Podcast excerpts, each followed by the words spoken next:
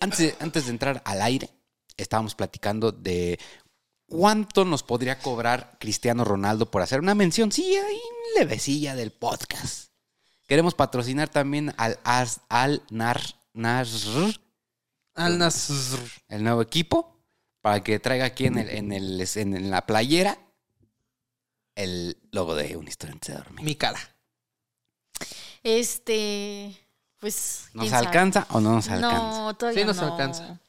Ah, oílo. A ver, tú págale entonces. Si por dinero batallan, eso es lo más fácil de solucionar. ¿Sí? Sí. Ok. Y Enisma va a pagar esa mención. Lo dice el de los pantalones Palenciaga. Valencia. Palencia. Valencia. Valenciaga. Y Libis. Señores y señores, bienvenidos al episodio número 63. 63 ya. Casi llegamos al 69. Ese episodio del 69 hay que invitar a cositas bonitas, ¿no? Ándale. Otra vez.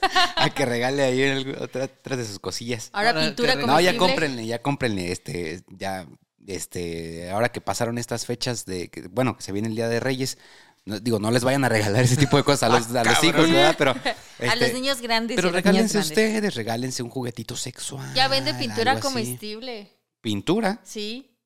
Como para que le hagas body paint y luego le chupes. Ándale. Ajá. Ah, Sí, sí, sí. Ay, pensé que era así como Pero que es- cuando ensayabas para un beso. No. Que, que besabas a la pared. Tiene pintura y entonces se cuenta que tiene glitter, así como brillitos. Y, o una es así como neón, así te puedes poner todo creativo. ¿Eh? Le puedes hacer primero acá Le dibujar pones una y le mari- dices, mi amor, tú eres mi musa. Y empiezas a, pintu- pa- a pintarrajearla. Y luego, mm, no. Y así. Ah, Te lo chupas todo. suena interesante. Sí. Eh, bueno, Paquita, entonces en este episodio cuando te diga que saques la ouija, la sacas, ¿sale? Ah, pensé Ay, que la no. pintura dije, ¿qué pasó? La pintura. no, bienvenidos. Este. Sin más, vamos a iniciar con la historia del día de hoy. Ok. ¿Ok? ¿Va a estar chida o no? Pues, ustedes dirán. ¿Sí caben o no? ¿Por qué? ¿De qué se trata? A mí sí me da miedo. A ver, ¿de qué se trata? Ahí les va. Ay. Ya me dieron Carlos? Fríos. Ah, ta madre, no hemos empezado. Mm. Ahí vamos, Paquita, ¿eh? En el periodo de vida de cualquier ser en este planeta, existen tres pasos básicos, pero decisivos. Nacer, reproducirse y Morir. morir. Estos tres pasos suelen ser altamente impactantes y en algunos casos traumáticos. Nacer es doloroso, pues tus pulmones llenos de líquido deben vaciarse para dar lugar al aire, mientras tu cerebro intenta adaptarse a un mundo completamente nuevo. O sea que si imagínate, sacaran un bebé, yo no sabía esto, ¿eh? Sacaran un bebé de la vagina de una muchacha directamente a una alberca, por ejemplo, sin que toque el oxígeno. ¿ese bebé podría sobrevivir debajo del agua? ¿Sí? De hecho, hay partos subacuáticos. Ey. Precisamente para ahorrarse, es menos traumático para un bebé salir a un medio acuoso que salir al medio aéreo. Seco. Pero y en cuanto sale del agua, Eh, lo mismo que cuando, o sea, le dan más tiempo de ir procesando que ya salió del vientre de su mamá y una vez que sale del agua, entonces ahora sí, lo que hacen, es, obviamente no dura mucho tiempo, ¿verdad? Porque pues, se ahoga la chingada. Pero lo que hacen es obviamente sacar el líquido en sus pulmones. Tienen como una probetita que, que hace, que absorbe el líquido y entonces ya permite la entrada, el paso de aire. Pero es esa, ese primer respiro de los bebés es muy doloroso para ellos. Por eso lloran y lloran y Es lloran. por y eso que un niño que no llora es pegriloso. Exactamente.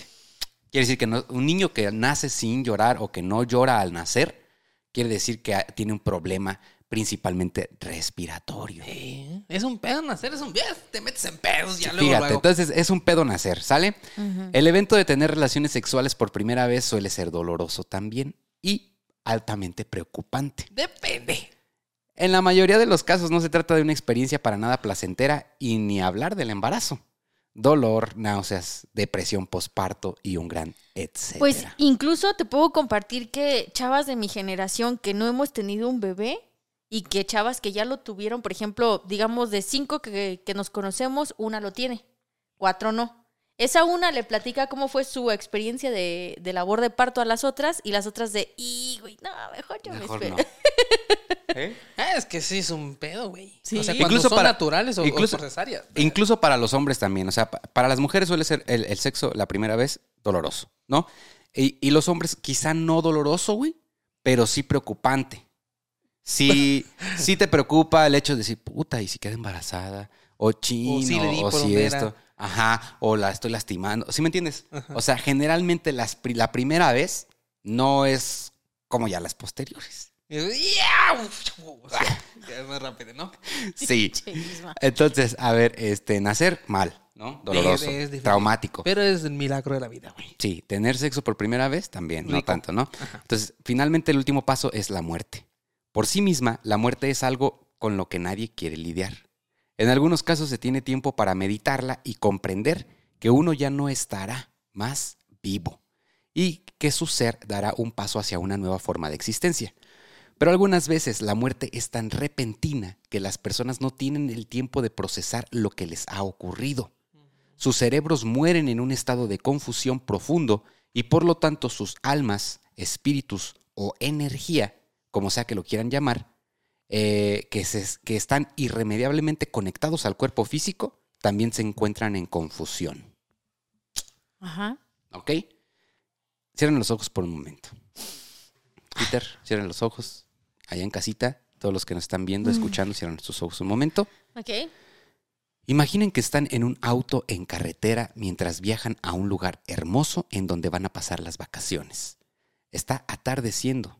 Comienzan a sentir los ojos un poco cansados mientras sus manos siguen al volante.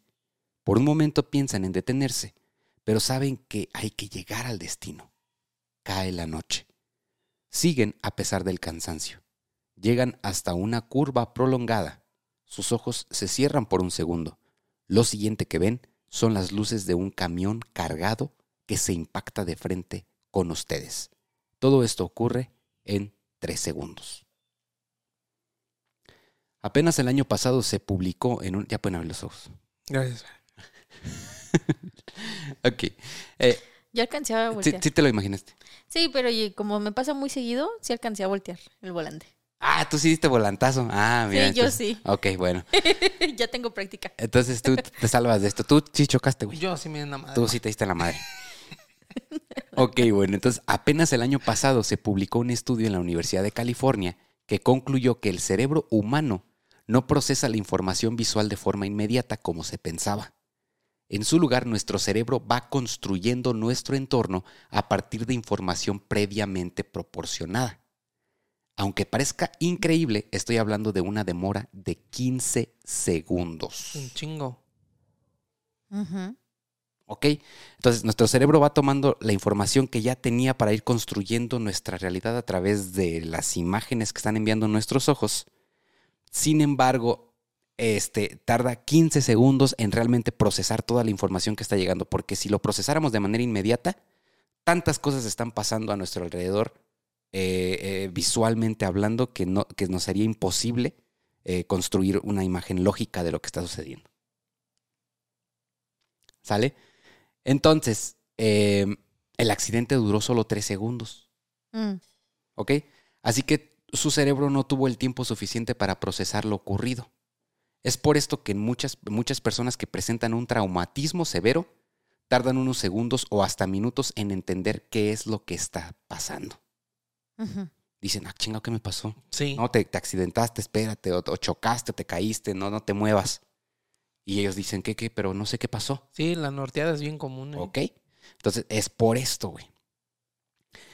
Eh, expertos en lo espiritual afirman que con el alma pasa exactamente lo mismo.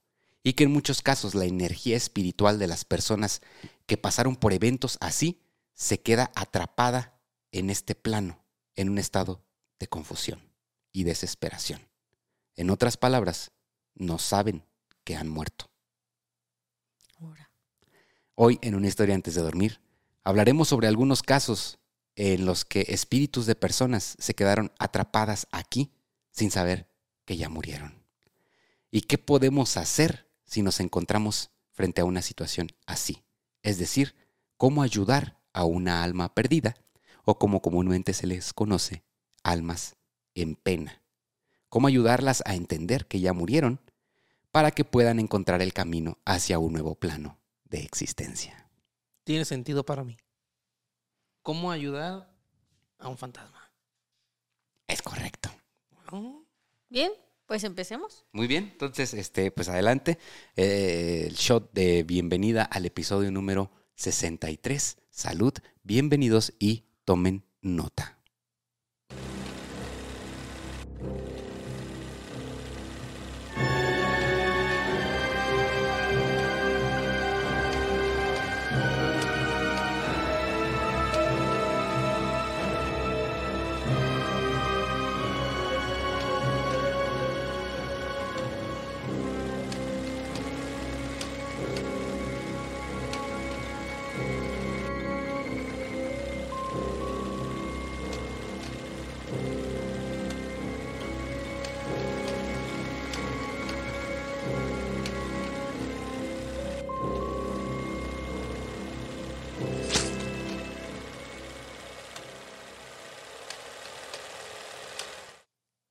Entonces ahí quizá posiblemente no estemos hablando de, de- de una, de un alma. de un espíritu de una persona, sino más bien de otras cosas como un demonio.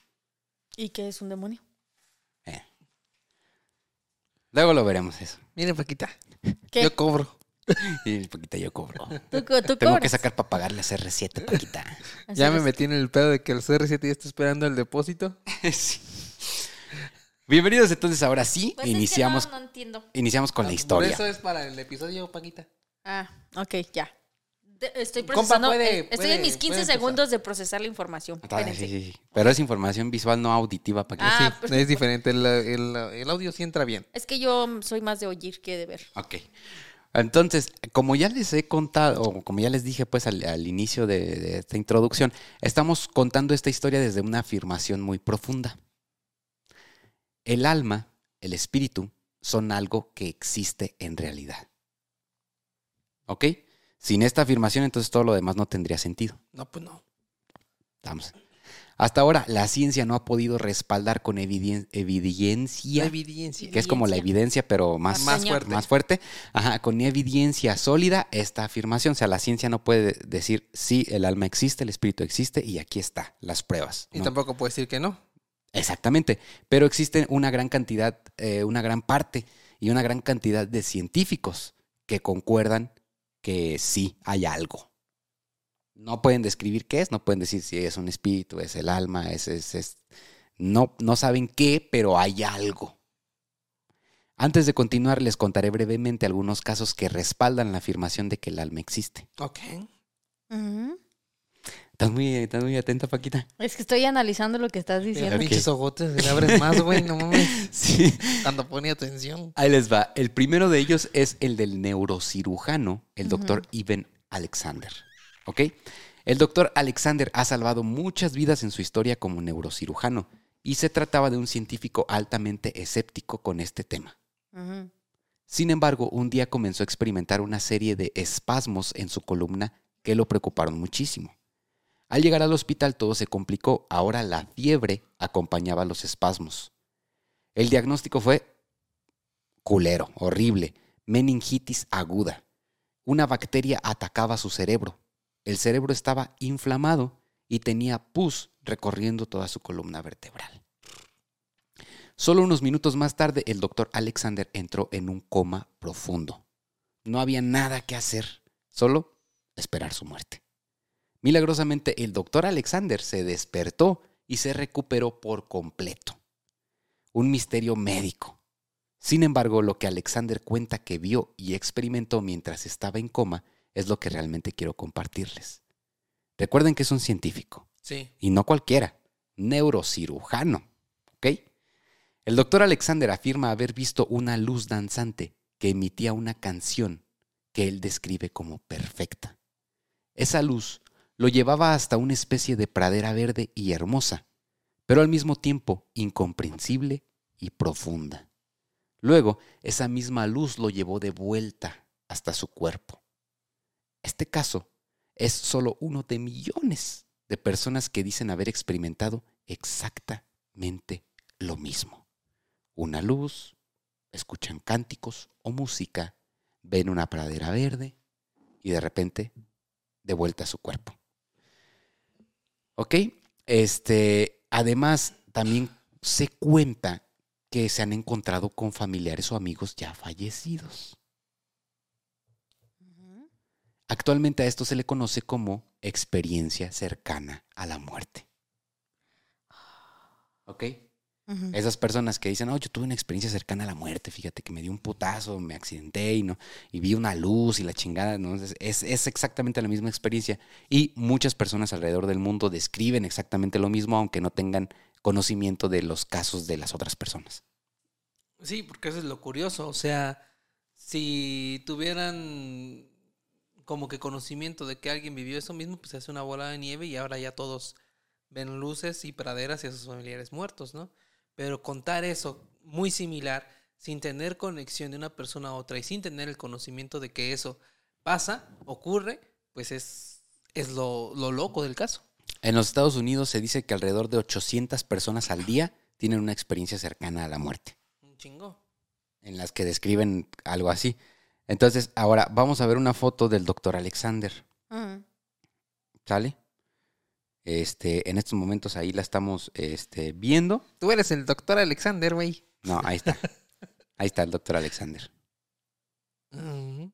Sí, tiene cara de que sabe. Tiene cara de doctor. Tiene cara de doctor. De doctor con pus en el cerebro que ya no tiene. Que ya no tiene, sí, sí, sí. Que tenía pus. Que tenía pus. Entonces, ahora, este, déjenme decirles algo todavía mm, para que ustedes vean Más que no estoy, así que no estoy hablando de cualquier persona. El doctor Alexander es profesor de la Escuela de Medicina en la Universidad de Harvard. Oh. y tiene muchos libros publicados, entre los que destaca uno que recomiendo ampliamente, muy interesante, que se llama La prueba del cielo, un viaje de un neurocirujano a la vida después de la vida. A mí me encanta cuando los científicos, cuando los hombres y mujeres de ciencia escriben sobre ese tipo de cosas espirituales. Y Porque hay un- muchísimos casos, güey, Le le dan un enfoque eh, diferente al de los vendehumos y chamanes, ¿no? Ujú. Sí, y, y- y algo que pues describe, por ejemplo, o que pasa con este tipo de personas es, o sea, que es, eh, son las personas que yo creo que te pueden dar un, vaya, vamos a decirlo así, como un diagnóstico más certero de un tema como esos, porque como son incrédulos, pues van a buscar hasta el Alguna eslabón explicación lógica, más todo, pequeño, ajá. Entonces, es como, sí, o sea, es, es una persona que, que no, a ver, yo lo quiero comprobar. Y yo lo quiero ver, y yo lo quiero ver, y es como comprobarlo y decir, puta, o sea, qué pedo, ¿no? Y entonces ellos van a buscar esos eslabones sueltos ante todas las situaciones que les quieras plasmar. Entonces, pues esa es la historia del doctor Alexander, ¿sale? Otro caso que respalda la afirmación de que el alma o el espíritu realmente existen es el caso de Amy Tippins, ¿sale? En diciembre de 1992, en Atlanta, Georgia, Amy Tippins estaba en la secundaria cuando comenzó a experimentar una leve presión en su esternón, es decir, en el centro de- del pecho, y dificultad para respirar. Ella al principio le restó importancia, pero después el dolor y la dificultad para respirar aumentaron, lo que ella pensó que, eh, que ya era como una neumonía. O sea, a ese grado de... Sí, a ¿De ese dolor? grado, entonces eh, ella dijo, no, esto ya es una neumonía, déjame voy al doctor. Finalmente fue al médico y le dijeron que no se trataba de ninguna neumonía, güey. Le dijeron que se trataba de un tumor que presionaba su diafragma y que además estaba afectando su hígado. Amy llegó al hospital con falla hepática, güey. Amy necesitaba un trasplante de hígado muy urgente. Afortunadamente, güey, había un hígado compatible y disponible para Amy, y la cirugía fue todo un éxito. La joven se recuperó por completo y siguió con su vida. Pero lo que pasó en los meses siguientes al trasplante de Amy es algo que tomó por sorpresa a todos. Comenzó a manifestar intereses que antes no tenía. Específicamente actividades de restauración y remodelación en su casa. Amy nunca había puesto un puto tornillo en su vida, güey. No sabía ni cómo usar un pinche martillo, güey. Con eso les digo todo. Y después de eso ya... Y después el trasplante, güey, agarraba el pinche taladro y hacía Como si fuera maestra. Ahora ya sabía cambiar madera, ponía pisos con exactitud profesional. Ah, chinga. Ok, regresamos, señores y Hemos- señores. Hemos regresado el problema fue- de un soporte técnico. No, el problema fue que este, se empezaron a mover cosas aquí en la casa. Sí. Este, entonces vamos- estamos un poquito sacados de onda. Tuvimos que interrumpir la grabación un momento para. Ya se este, está haciendo presente el doctor. Pues para ver qué estaba Alexander. pasando. Octopus. Este, pero ya estamos de regreso, ¿no? Parece que ya. ¿Todos bien? ¿Todos bien? ¿Todo bien? Ok, va. Ok, entonces, ¿qué le estaba contando yo? Oh, de Amy. De Amy, que Ajá. No sabía y que ahora sí que sabe. ahora ya hasta ponía piso como si fuera a pagarle. Ajá, como si tuviera cinco años de albañil, güey. Ah. Ya, maestro albañil de cinco años de experiencia. Que es difícil hacer todo ese jale. Eh, Entonces Amy dijo, ah, que la chinga. ¿Y ahora por qué yo estoy Porque sé. porque es no primero porque me interesa y segundo porque sé entonces dijo "Mm", algo algo dentro de ella le dijo que en realidad sí sabía la respuesta investigó más sobre su donante No mames. Se metió un poco a fondo a investigar quién era de dónde venía Y era un DJ. y se dio cuenta que era un hombre de 47 años que pertenecía al cuerpo de policía y que había fallecido en un accidente automovilístico. Amy dijo, bueno, pues esta información no me dice nada. Siguió investigando más, dio con la familia del policía, fue a hablar con su esposa, le contó lo que estaba pasando y su esposa le dijo, ven, tengo algo que mostrarte. Y la llevó y le enseñó una bodega enorme llena de herramientas. O sea, el vato era unos que le encantaba, pues. Le dice, mi esposo, además de policía, era un fanático de las remodelaciones y la construcción, le encantaba hacer cosas en la casa, se la pasaba haciendo proyectos y todo eso. Entonces, es posible que así como decimos y que está comprobado, que el músculo tiene memoria, que los músculos tienen memoria, memoria porque hay este, fibras, eh, hay neuronas musculares, pues. Sí. ¿Ok? Entonces, cuando tú enseñas a un músculo a hacer un movimiento, un trabajo, el músculo lo recuerda. ¿Será posible que así como el músculo recuerda los órganos de una persona, todo su ser, cada parte de esa persona, tenga algo de su espíritu, de su personalidad? ¿Qué pasaría si Isma donara un hígado o un riñón a una persona? No creo que pueda donar el hígado. Bueno, El hígado no creo que pueda. o un ojo, güey. O un... Una córnea, sí, estoy muy bien de los ojos. Pero ¿qué pasaría? O sea, ¿cómo Imagínate, esa que, te- ah, imagínate que alguien te que, Elis, que, que dones una córnea, güey. tomaría igual que tú y Que, to- que dones una córnea y de tomaría repente tacos de mayonesa igual y de tú? repente la persona que, que recibió tu córnea Y que, empieza a diga, ver que se despierte y que diga, tráigame un, un kilo de tortillas y un bote de mayonesa McCormick, por favor. que ¿Pasará? y que diga "Ah, chinga ¿qué, qué, ¿por, qué? me gusta esta mierda? ¿Por qué? Y es que ya ves que ahí está este libro eh, que a lo mejor seguramente algunas personas ya lo han escuchado. Que, ¿Cómo se llama esta, esta japonesita?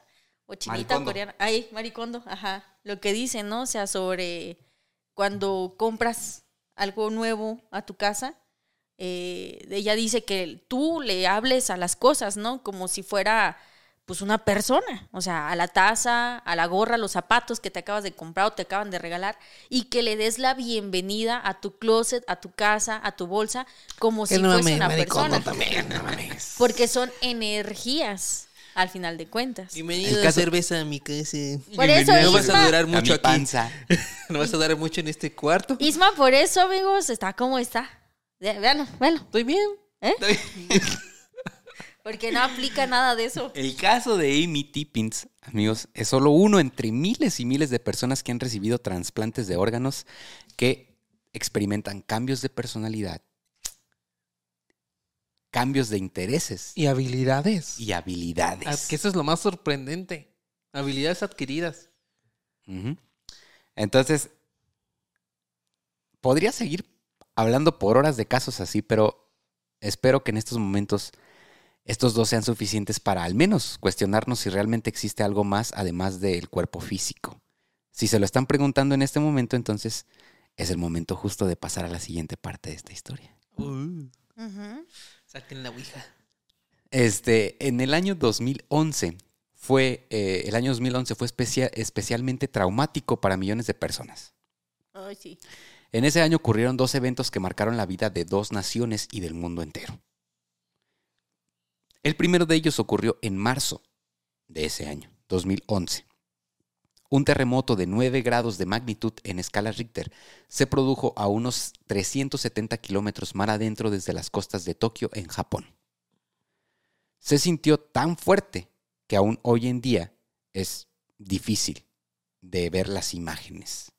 Eh, ustedes muy sencillamente pueden ir a, a YouTube y poner eh, eh, videos del terremoto en Japón 2011. ¿Cuánto fue en grados, Richter? ¿Nueve? 9 punto- pasados de 9, 9.1, 9.2, no estoy seguro, pero ha sido uno de los eh, terremotos de mayor magnitud en la historia de, de- de Japón Yo siento que del planeta, güey. y del planeta.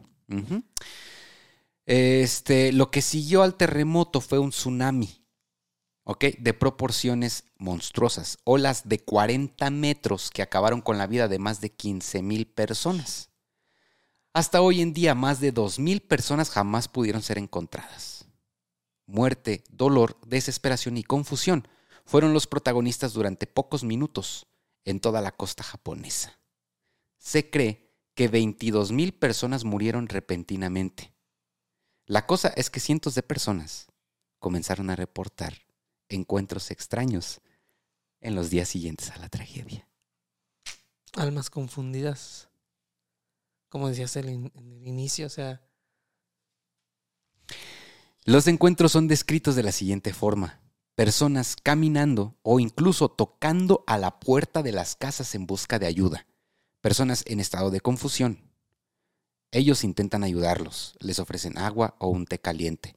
Platican con ellos, los tranquilizan y tras unos minutos se dan cuenta de la terrible y espantosa realidad. Esa persona que está enfrente de ellos, que busca ayuda y está confundida, ya no está aquí, en realidad, físicamente. Comienzan a temblar de miedo al darse cuenta que lo que tienen enfrente es solo un espíritu. Es la energía materializada de alguna forma de una persona que ya murió. Vamos a analizar algunas historias específicas de esto en Japón y también veremos los casos sucedidos en Nueva York después de los atentados que ocurrieron en septiembre del mismo año, 2011. Y también les contaré qué podemos hacer si un día nos topamos con un alma perdida. Pero todo esto se los contaré en la segunda parte de este episodio al que he decidido llamar Almas Perdidas. los atentados fueron en el 2001 o en el 2011. Perdón, sí, 2001. Pero, pero es muy interesante lo que estás diciendo y no sé en qué va a acabar la segunda parte de este gran episodio, pero me lleva a la siguiente reflexión. Échale. ¿Por qué tenerle miedo a un espíritu entonces? Pues es que es muy clásico, creo que eso se ve en todo, en todo, no solamente en un espíritu, sino en todo nuestro vivir. Exactamente, pero Lo deja que que, sea es- clásico o no. Si te pones a pensar, si un espíritu está enfrente de ti, ¿por qué tenerle miedo? Es que Sí, la, o liter- sea, la- la es- literatura, las telenovelas, cine, el ¿no? cine, todos nos han, nos han enseñado que los espíritus son vengativos, que hay que tenerles miedo, que te van a atacar, que te van a poseer.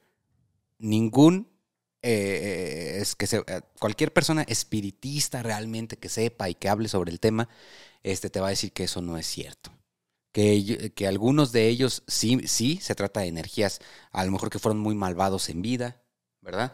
Eh, que se pueden manifestar de una forma que pueda, pueda interpretarse como agresiva, pero la mayoría de ellos simplemente son almas perdidas, almas en pena, almas confundidas, espíritus, energías, como sea que le quieras llamar, te digo, este, que necesitan un guía que los lleve a primero a entender dónde están, por qué están ahí, que ya murieron y que tienen que dar ese paso. Y tienen en que el seguir- siguiente capítulo nos vas a enseñar cómo hacer ese en camino. Sí, Muy bien. O sea, ¿no? vamos a analizar los, los detalles de los casos en Japón. Vamos a analizar los casos de gente que vivió un encuentro con, con las almas confundidas, que, que murieron durante el tsunami, porque fueron miles y miles de personas que de un momento para otro murieron y, y sus almas se quedaron vagando por, por mucho tiempo sin darse cuenta que ya habían muerto. Increíble. Y vamos a analizar también lo de los atentados del 2001 en, en Nueva York. Este, también sucedió, también sucedieron casos así.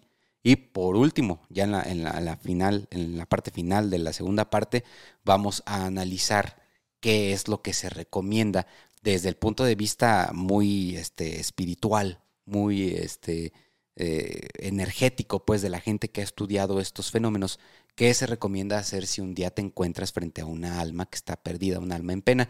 Puede ser en tu casa, puede ser en la carretera. Mucha gente ve, ve este tipo de, de- de manifestaciones en carretera. Tiene sentido. Porque es cuando ocurren las muertes más de, de golpe. Más de golpe. literalmente, ¿no? Ajá, exactamente. Eh, tiene sentido. ¿Cómo ves, Paquita? Mm, pues habrá que ver el siguiente capítulo porque yo todavía tengo por ahí mis dudas.